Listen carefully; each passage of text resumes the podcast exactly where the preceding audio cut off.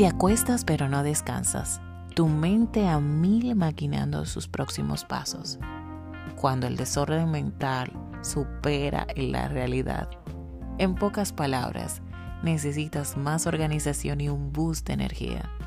Soy Yamil Peña y estás escuchando el episodio 5 de Voz Rosa. Aumenta tu energía. Hola chicas, bienvenidas a un nuevo episodio de Voz Rosa. Yo como siempre sumamente contenta de estar con ustedes y hoy vamos a hablar sobre la energía. Todo esto surge porque durante todo este tiempo de pandemia y cuarentena he retomado un libro que leí hace unos años y se llama Objetivo Felicidad. Básicamente, este libro por la autora Gretchen Rubin trata de cómo a pesar de que ella tenía una vida que muchas personas desearían, sentía que le faltaba algo y por esto decidió embarcarse en un proyecto cuyo objetivo era precisamente ser más feliz. Para esto dedicó un aspecto de su vida a trabajar por cada mes del año. Y precisamente el primer aspecto que decidió trabajar durante el mes de enero fue el aumento de la energía. Con todo este tema de pandemia y coronavirus, nuestras dinámicas han cambiado mucho. Yo era, por ejemplo, de las que para aumentar mi energía iba al gimnasio. No soy para nada fanática de ello, pero es necesario como no me gusta estar haciendo la misma actividad de una manera muy monótona, no era tanto de máquinas, pero me auxiliaba de las clases de spinning, de, zumba, de body combat y hacía una combinación que me resultaba interesante y entretenida. Al cambiar todo esto, he decidido prescindir de ir al gimnasio precisamente para cuidarme y cuidar a mi familia. También está el ejercitarse al aire libre, pero cuando cumples horarios de trabajo muy apretados y tienes un toque de queda, no se te hace tan fácil tampoco. Entonces, sí o sí, disculpen el ruido, pero vivo cerca de una avenida. Es otro cuento que yo tengo que hacerle a ustedes, que estos episodios generalmente se graban de madrugada para que ustedes les llegue con el menor ruido posible, pero a propósito de la energía, eso es parte de lo que eh, a uno le puede costar del behind the scenes, como, como decimos, que la gente a veces no se da cuenta de las cosas que uno tiene que hacer para llevar a cabo lo mejor posible el proyecto de uno y yo gustosa. Cierro paréntesis. Volviendo otra vez al tema de la energía, tenía que tomar la decisión de sí o sí hacer ejercicio en la casa, porque ahora mismo es lo que tengo disponible. Y por esto decidí también leer el libro nuevamente. Cuando empecé a leer este libro, y me hizo realmente, tengo que serles honesta, mucho sentido que empezara con el mes de enero y la energía. Y es que si ves a lo largo del año, no te sirve de nada tú tener un millón de proyectos que hacer si no tienes la energía para ejecutarlo. Eso también se asocia mucho a ese balance que hacemos al final del año para que cuando entre el 2020, por ejemplo, que ya entró y dijimos quizás, este era mi año, este va a ser mi año. Como yo dije, este año voy a ser más aventurera y miren en la aventura que estoy porque las otras se me, se me dificultan en estos momentos hacerla. Eh, esto nos lleva a analizar quizás cómo vamos a ejecutar todas esas cosas que nosotros queremos hacer. Y seamos honestos, cuando estamos energéticos, tenemos una mayor disposición y enfoque en dar los pasos necesarios para el logro de nuestros objetivos. Entonces, debemos buscar la solución al hecho de que todos tenemos estos deseos y estas cosas que queremos alcanzar, pero no la suficiente energía. Yo con la pandemia he sentido que me he drenado hasta cierto punto. realmente la energía mía ha disminuido mucho. Siento que es uno de los grandes problemas que enfrento en la actualidad.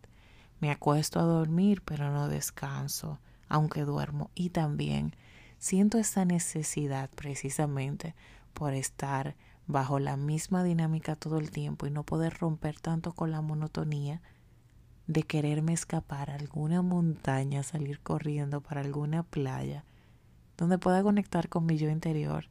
Pero si eso de momento para mí no es posible, hay que resolver sí así con lo que uno tiene. O sea, uno no puede eh, centrarse en cosas que no necesariamente puede manejar en el momento. Para esto, la autora sugiere una serie de cosas en el libro que tienen que ir, o más bien van, desde preparar tu entorno de donde descansas, así como también el propiciar eh, este ambiente dentro de tu mente que te ayude a gestionar de una manera más efectiva tu descanso y por ende aumentar tu energía. Lo primero que sugiere la autora es dormir temprano y dormir mejor, y no pudiera estar más de acuerdo. Ahora vamos a ver en el desglose si yo estoy quemada o ustedes están quemadas en este aspecto. Ella sugiere apagar las luces cuando se acerca la hora de dormir. Me parece excelente, pero estoy quemada. Yo muchas veces me duermo con las luces encendidas y no es precisamente porque las quiero tener así, sino que a veces me quedo dormida. A veces estoy escribiendo algo en el celular y el cansancio me vence y me duermo. Pero si yo me organizara mejor y me pusiera en, el, en la onda de dormir, en el ambiente de dormir, me durmiera en mejores circunstancias, porque me pasa que al otro día me despierto y encuentro la televisión encendida, el bombillo encendido, y porque de repente me siento súper cansada. Y es que en verdad yo no estaba en sintonía con lo que debía hacer en ese momento, que era dormir. Esto también es sumamente interesante para evitar distracciones, poner quizás el celular, y esa es una que yo agrego, porque ella menciona el tema de la distracción, pero si uno apaga las luces y se pone en sintonía de dormir un tiempecito antes y mantiene el celular lejos de uno, es otra cosa que puede ayudar. El respirar profundo y despacio es otra cosa que sugiere la, la autora. Buenísimo para esas noches que tenemos insomnio porque nos hace sentir más relajados. También puedes practicar meditación y si no sabes cómo practicarlo, hay muchísimos apps como Headspace que me gusta.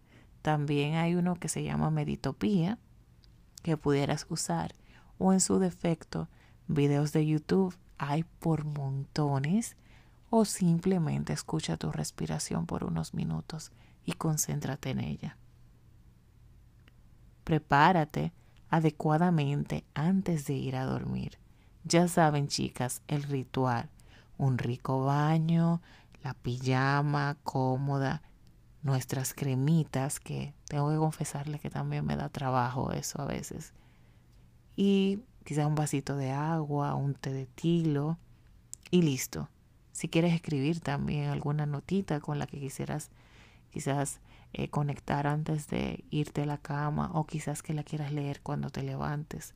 La verdad es que muchas veces no tenemos ganas de hacer todas esas cosas, pero hay que sacar su tiempo para cuidarnos y nuestro sueño será mucho, mucho más placentero de esa manera. Gretchen Rubin también menciona el ejercitarse más, pero antes de ejercitarse más, yo creo que es más importante alimentarse bien. Y con esto le estoy diciendo, imagínense un vehículo. Ustedes compraron un automóvil y quieren que le dure el automóvil. Si no le dan mantenimiento como debe de ser con personas expertas, si no lo lavan, si no le colocan gasolina de calidad, ¿qué ustedes creen que va a pasar? Ese vehículo se les va a dañar antes de tiempo, le va a empezar a dar problemas. Lo mismo sucede con el cuerpo. Eso de estar comiendo comida chatarra todo el tiempo, por más deliciosa que sea, porque a mí me encanta. Yo soy débil con el chocolate, con los dulces, con la pizza y con la pasta y con el helado. O sea, yo te pueden eh, imaginarse cuatro fatales ahí. Pero si yo no gestiono eso y no lo regulo, encima de que voy a rodar, no estoy haciendo nada por mi salud. Entonces, para poder tener más energía, tenemos que alimentar el cuerpo con cosas que nos den energía, porque no podemos estar sacándole beneficio a nuestra mente, al cuerpo y no dándole nada. Y eso es lo que hacemos precisamente cuando comemos comida poco saludable. Ahora sí, vamos para ejercitarnos más. Y aquí hay un temita. El tema de ejercitarnos más, porque en el tema de la alimentación, aunque me como mi comida chatarra de vez en cuando, entiendo que la manejo, no estoy quemada en ese sentido. Pero en el ejercitarme más, sí lo estoy. No tengo ahora mismo esa voluntad de ejercitarme si no estoy en el gimnasio, pero tengo que encontrarla aunque sea debajo de las piedras, porque si no, no voy a poder ver los resultados que quiero ver. Con respecto a la autora, ella utilizaba elementos que la motivaban a ejercitarse más, como es el caso del podómetro, que la motivaba a caminar más. Yo utilizaba el podómetro cuando yo vivía en los Estados Unidos, iba caminando a la universidad, que en Nueva York específicamente se camina en grandes bloques.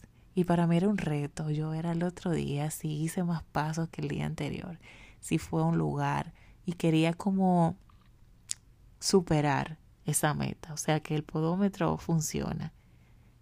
Con esto te quiero decir que un elemento motivador externo puede producir la motivación interna cuando no lo tienes.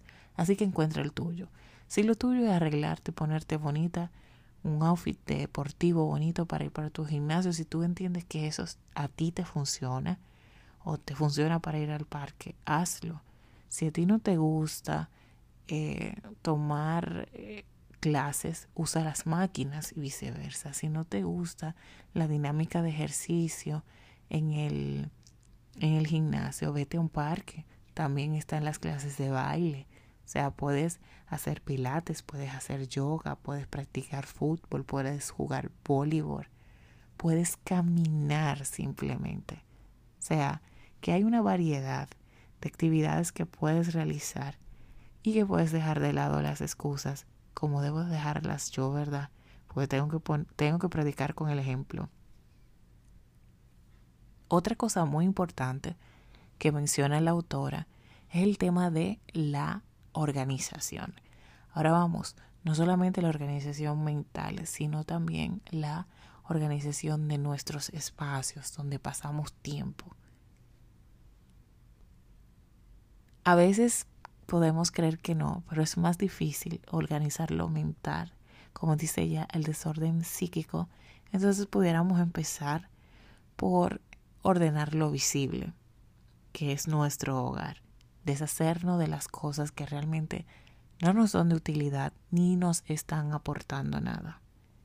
Para empezar, poniendo orden en lo visible, la autora hizo un análisis de su apartamento y clasificó el desorden, por así decirlo. Están las cosas o los elementos nostálgicos, que básicamente aquí agrupa aquellas cosas que mantenemos aunque no usemos por sentimentalismo. Y ahí yo estoy quemada porque yo hago eso. Yo guardo ropa que me, que me, que me recuerda momentos, cartas de cuando tenía 10 años, tenía 14 años. Y no es que no podamos conservar cosas, pero imagínense si nosotros conservamos año tras año cosas y Dios nos da la fortuna de vivir por lo menos hasta 100 años, por así decirlo. cuántas cosas nosotros no vamos a acumular para que se vayan haciendo una idea. También está los objetos de conservación, aquellos elementos que no desechamos porque pensamos que en algún momento nos pueden ser de utilidad, aunque en realidad no sean útiles para nosotros. Eso pasa mucho con las madres, que les hace sumamente difícil deshacerse de cosas. Incluso cuando tú te estás deshaciendo de cosas, un ejemplo esa es la mía, también tengo amigas que sus madres son así, les dicen que no, que eso ellas lo van a utilizar para algo o no, que esto se lo van a dar a esta persona y al final pasan tres años y eso que tú querías deshacerte sigue estando en la casa y por deshacerte no necesariamente quiere decir que lo vas a echar a la basura, sino entregárselo a alguien que quizás le pueda ser de utilidad.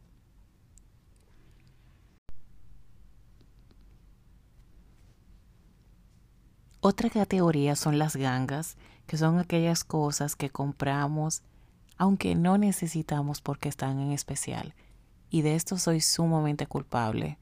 Yo si veo un especial y hay algo que me encanta, lo compro para después terminar arrepintiéndome porque realmente no era algo que necesitaba tanto. Incluso he caído en el error de comprar más de una cosa de la misma en diferentes colores solamente porque está en especial. Yo creo que eso también le ha pasado a muchas de ustedes. Están los freebies, que son los regalos o cosas que recibimos que nunca usamos. Están también las muletas, aquellas cosas que alguna vez usamos, mas no debimos.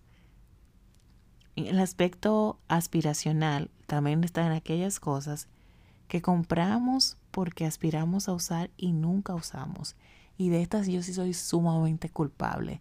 Yo he comprado incluso ropa en size menor porque no lo he encontrado más, o sea, de mi size para ver si dentro de un tiempo logro que me sirvan.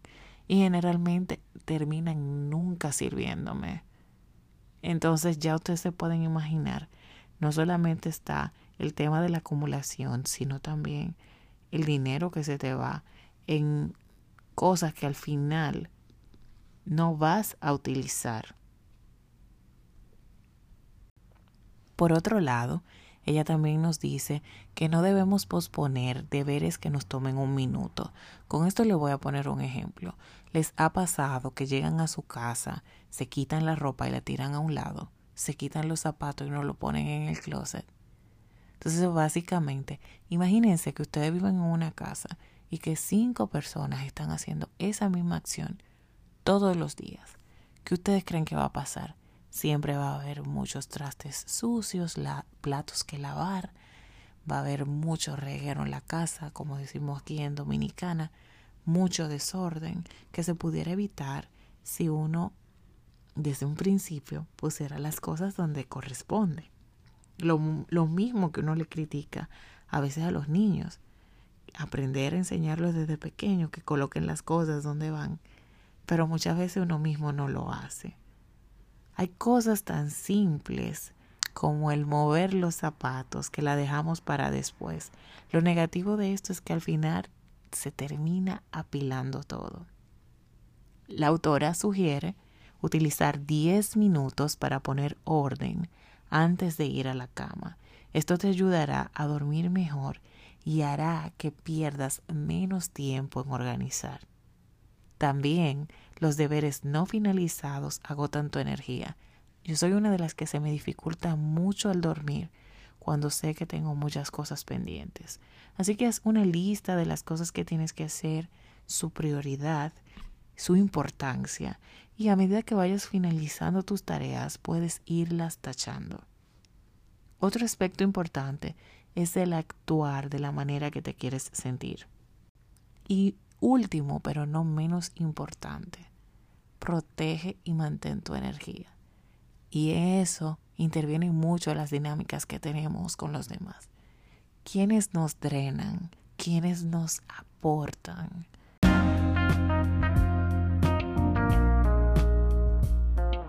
Bueno, chicas, esto fue todo en el episodio de hoy. Espero que les haya gustado mucho. Espero verlas la próxima semana. No dejar de decirles que nos sigan en Instagram arroba posrosa, que nos sigan o más bien se suscriban a YouTube y activen sus notificaciones y que estamos en un montón de plataformas de escuchar podcast, entre ellas Spotify, Anchor, Apple Podcast. Así que no nos pierdan de vista. Yo estaré con ustedes la próxima semana con un nuevo tema. Hasta pronto.